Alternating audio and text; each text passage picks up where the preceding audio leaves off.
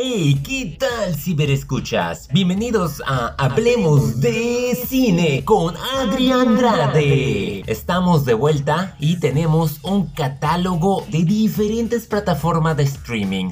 Acción, drama, humor, espero no equivocarme. Vamos a iniciar primeramente con una adaptación que yo la verdad no esperaba tanto, inclusive tardé una semana para animarme a verla. Muchos ya sabrán, está basada en un videojuego sangriento, así sesos, cabezas, superpoderes. Ah, no, no es una producción de Marvel ni de DC Comics, se trata de Mortal Kombat. Yo recuerdo la original, creo que era de los 90, me encantaba uno que era Reptile, porque esos ninjas con poderes de fuego o que les salían cosas extrañas de la boca. Me intrigaban lo suficiente cuando era niño, entonces sacaron una nueva adaptación. Escuché que es totalmente diferente, inclusive no hay ningún torneo, literalmente, está como que muy implícito, por así comentarse.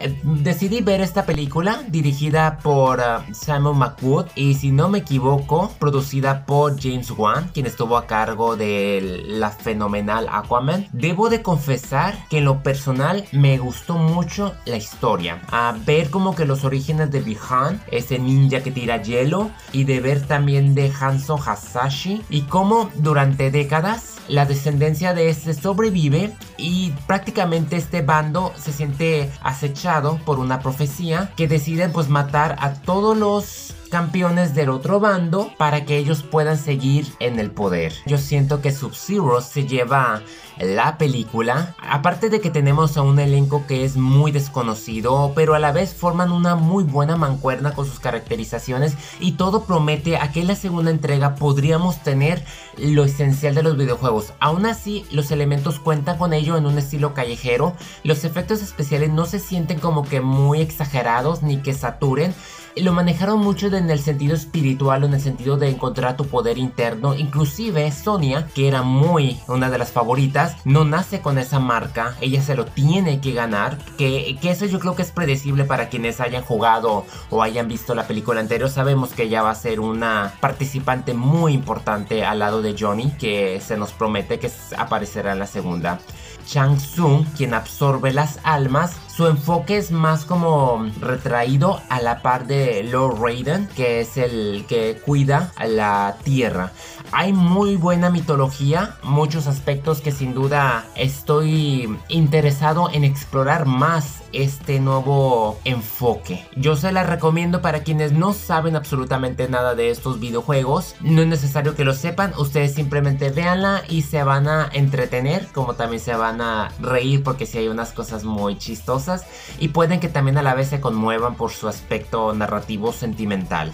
Amazon Prime da un duro golpe con Sin Remordimiento, Without Remorse, donde tenemos a este personaje icónico en la saga de Jack Ryan, protagonizado por Michael B. Jordan, a quienes lo han visto en Creed, Pantera Negra. Interpreta a John Kelly. No voy a decir el personaje en quien se envuelve, solamente voy a decir que esta película fue hecha con la promesa de tener Rainbow Six ya ha sido confirmada junto con la tercera temporada de Jack Ryan. Ambos sabemos que John en algún momento se vuelve aliado de Jack. Aquí todo indica que vamos a tener esa fusión del Jack Ryan verse debido en especial a la comandante Karen Greer, quien es interpretada por Jodie Turner Smith. Ella en cierta manera está vinculado con, pues, con nada menos que con Greer y es lo que vincula toda este nuevo Jackverse. No han dicho exactamente cuándo, no lo han confirmado, pero todo aparenta que hacia allá vamos, muy en especial por la escena post créditos. Así que una vez que empiecen, ustedes aguarden un par de minutos porque la escena al final es fenomenal. Cabe también mencionar que Jamie Bell aparece como el director Robert Ritter y su actuación también está a la par de este trío. Ah, y también a Guy Pearce como el secretario de defensa. Él también es una base fundamental para que este suspenso de nada menos que de Tom Clancy, ya con que diga ese nombre, ambos sabemos que es de esperarse. Conspiración, espionaje, guerra entre países, un poquito de ese efecto de, de la Guerra Fría, se puede sentir en la atmósfera.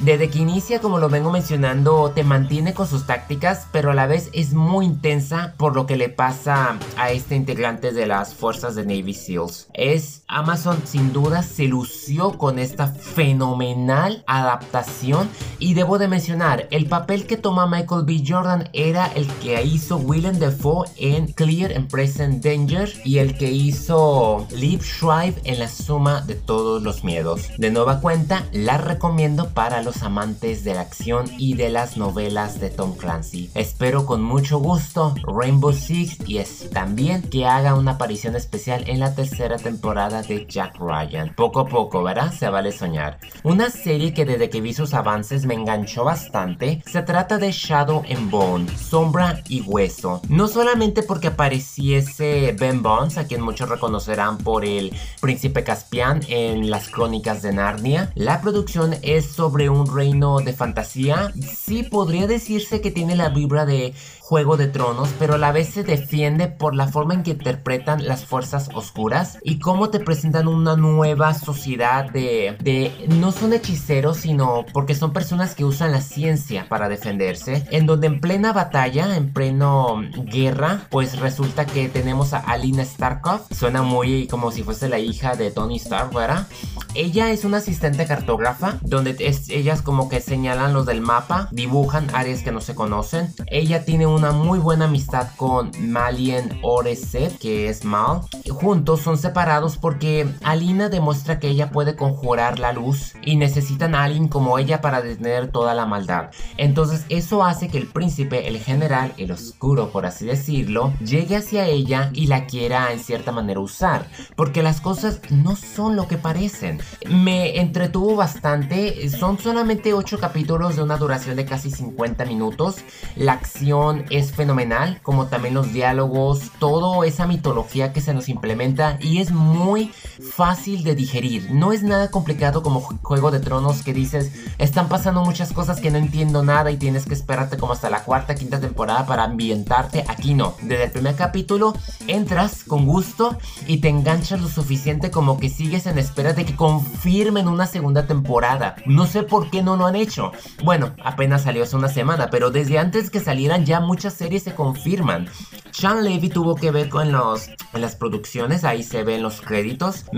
los actores, como lo vengo mencionando, es Jessica May Lee, Archie Renox, Freddie Cotter. No son conocidos a excepción pues de Bones. La serie, como lo vengo mencionando, tiene muy buena calidad. La música, vestuario, cinematografía. Yo creo que podría ser una grata sorpresa en unas nominaciones.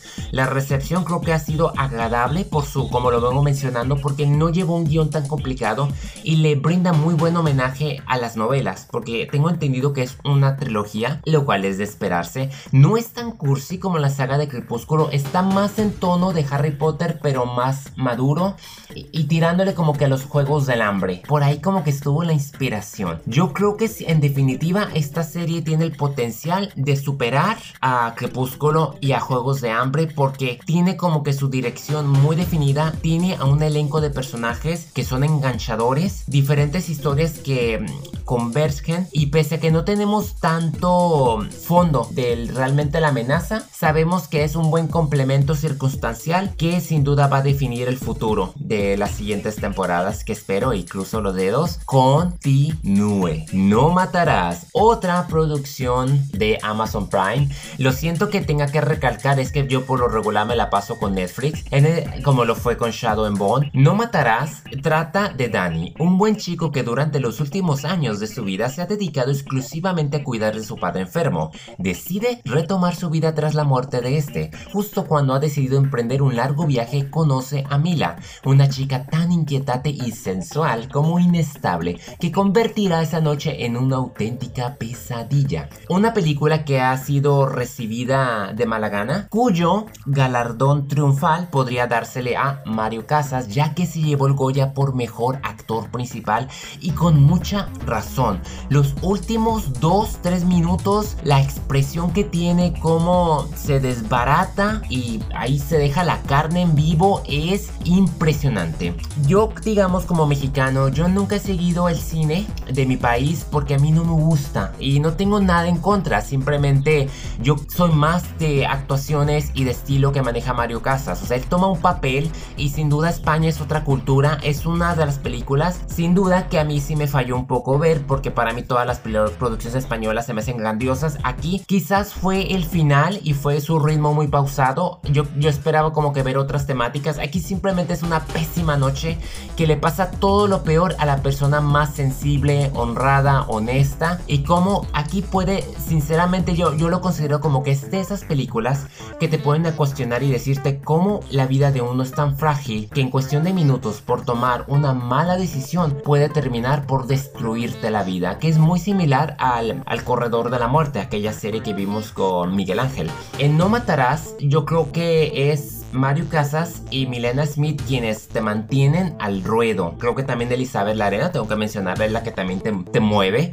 Es, pues ya saben, es equivocación tras equivocación. Como su título lo involucra, hay un asesinato, tiene que huir y en su huida se topa con lo peor de lo peor porque la desesperación humana hace que en vez de que actuemos con rectitud y nos paremos para pensar qué vamos a hacer a continuación, somos muy adelantados y es aquí donde la película en sus últimas media hora se sienten como si duraran 5 horas porque, ay, estás como que muy tenso. Pero en parte es por Mario Casas y, y después de estar viendo, digamos, vi cómo ganó el Goya, cómo su familia se le abalanzó enfrente de él, se tornó muy emotivo porque yo casi, casi lloraba porque es un actor que he seguido desde 3 metros sobre el cielo, Toro, Palmeras en la nieve, Contracorriente, ha hecho infinidad de películas que me fascinan. Entonces me da gusto que haya ganado porque la actuación sí se lo acredita, se preparó y se obsesionó con esta, con esta ingenuidad en su personaje. La película le hubiese faltado mucho mejor, un mejor cierre, te lo dejan abierto, pero eso no le quita valor al gran trabajo actoral y profesional con la que se desenvuelve este talentoso actor español. Muchas felicidades, Mario Casas, y enhorabuena, te lo mereces. Vamos a las películas que tiende a sacar Netflix para cubrir su catálogo. Em, son películas de relleno, pero tengo que admitir que Sospecha Mortal luce por tener a un elenco de Joe Kinnaman, Rosamund Pike, otra vez,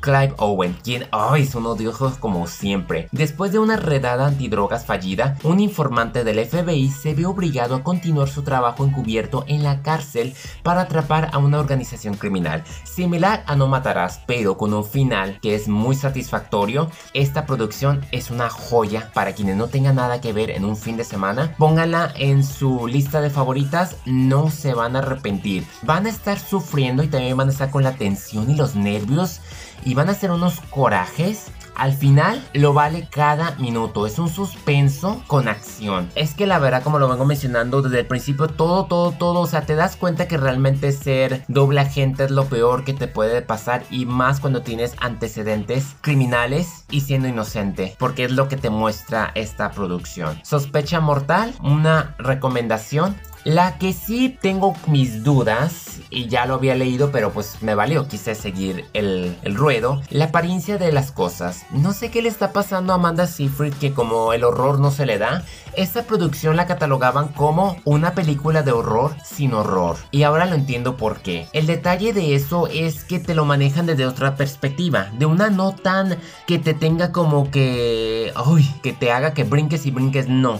Porque el fantasma aquí es manejado con el aspecto de bondad, te muestran como que un equilibrio. Es como que lo que hacemos en esta vida hace el eco en la otra. Amanda Seyfried actuó muy bien, yo creo que quien se roba la película aquí es quien interpreta a su esposo, James Norton. Él sin duda es un odioso. Lo, conforme lo vas descubriendo, lo quisieras muerto y no es el caso, dicho con respeto. La hipnosis así. Tras dejar Manhattan en busca de una vida más sencilla, una joven mujer descubre que tanto su esposo como su nuevo hogar guardan secretos siniestros. He ahí la gran decepción porque el final es como es como un laberinto sin fin, ¿no? O sea, das vueltas y vueltas y vueltas y vueltas y vueltas y no hay un fin como tal, como si uno quisiera. Y eso es lo que a mí no me gusta de las películas que, tienen que ser como que lo suficientemente inteligentes o sabias para que te lo puedan dejar abierto o que tú mismo te identifiques para que tú puedas poner ese final esta historia no te permite que tú cierres porque simplemente se siente como que es una maldición que no tiene fin. Es una lástima porque yo creo que había un desarrollo tremendo de los personajes y Amanda Seyfried sin duda le echó ganas porque yo creo que ella y James son los que te mantienen al tanto del suspenso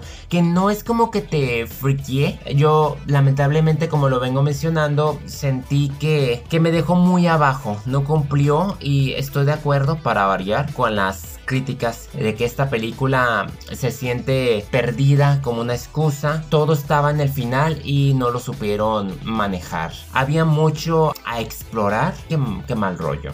Un drama pausado que esperaba bastante por tener la participación de Patrick Stewart, a quien muchos reconocerán por uh, Profesor X, al lado de Katie Holmes, cuya carrera no pudo pues despegar con Batman Inician porque lo peor que pudo haber hecho fue casarse con Tom Cruise.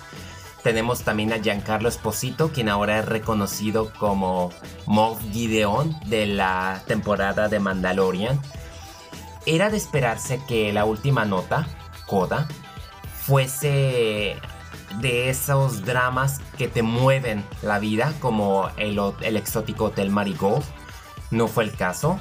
Eh, se trata de este pianista viudo que busca superar el miedo escénico con la ayuda de una tenaz periodista de espíritu libre, pues lo pone a meditar y es un personaje que ha pasado por mucho, te pone como que a cuestionar, te das cuenta de la sabiduría de ciertos enfoques. Yo creo que me gustó mucho eh, la analogía que hace de que cuando eres mayor ya, ya no te preocupas tanto, sino porque el tiempo dure más.